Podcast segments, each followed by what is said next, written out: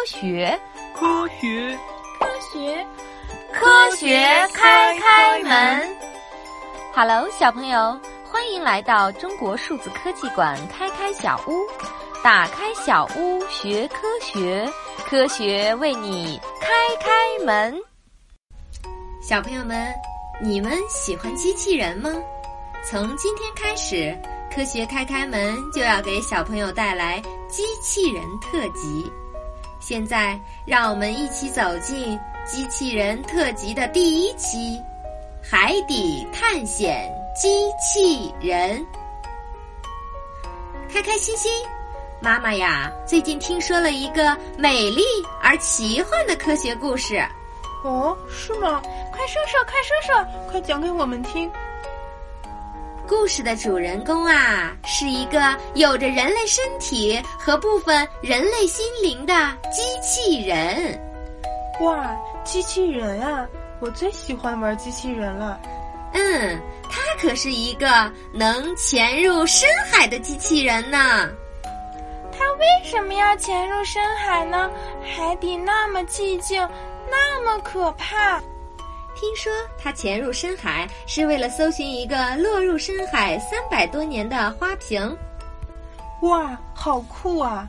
那这个花瓶是谁的呢？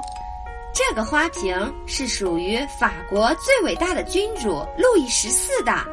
路易十四可是一个被称为“太阳王”的男人。这个花瓶和其他宝藏一起，在一艘三百五十二年的舰船上沉睡着。这艘舰船在法国南部的一片静静的海湾里，三百多年，一、二、三、四、五，我才五岁，可是他已经在海底睡了三百多年了。难道这么多年来都没有人去寻找过他吗？是啊，没有人去找过他。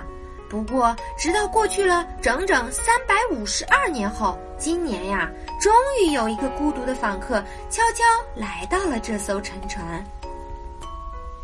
孤独的访客，是那个机器人吗？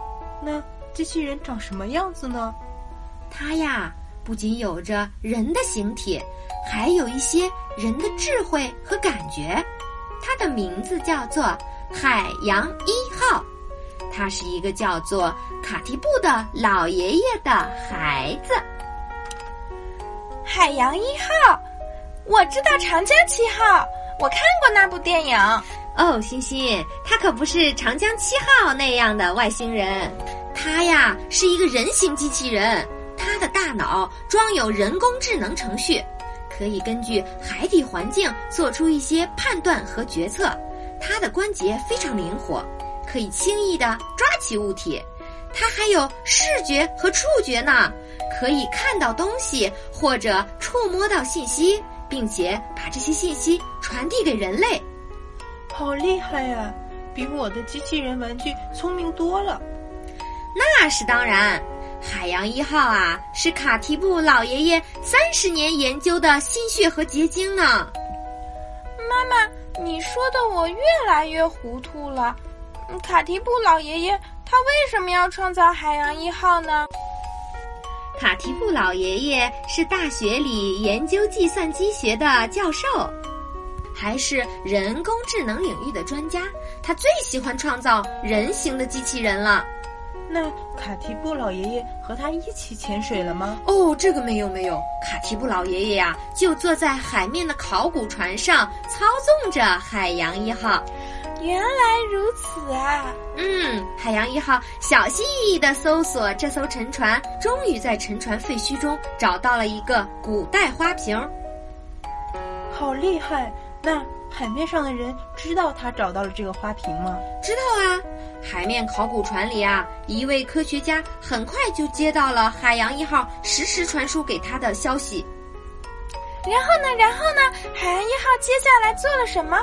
接下来，海洋一号就可以回家啦，因为呀，它的任务完成了。它从深海中缓缓地浮到海面上，就像来自另外一个世界的生命一样。那么这个花瓶最后给了谁呢？最后啊，海洋一号把这个圆形的花瓶献给了卡提布老爷爷。这个花瓶闻起来就像牡蛎，老爷爷用手抚摸着它被海水侵蚀的凹凸表面，然后打开了它的盖子，里面完好无损，还保持着三百五十二年前的样子呢。真为他们感到开心，任务圆满完成了。我也好想看一看这个花瓶呀。那海洋一号得到什么奖励了吗？海洋一号得到了他应有的奖励，大家呀给他好好的洗了个澡。嗯，我觉得如果我是机器人，我大概只想好好休息一下吧。海洋一号啊，可是个勤奋的好孩子。当大家和卡提布老爷爷庆祝的时候，海洋一号望着蔚蓝的大海发呆。他在想，不知道下次卡提布老爷爷还会给他什么样的有趣任务呢？太帅了！我也想要一个人形机器人帮我去寻宝。那就好好学习，一起努力吧。好了，小朋友们，今天的科学故事就讲到这里了。你认识海洋一号机器人了吗？接下来我们机器人特辑的故事会更加精彩。请时刻关注我们，了解更多好玩的科学。请登录中国数字科技馆开开小屋，咱们下期再见喽！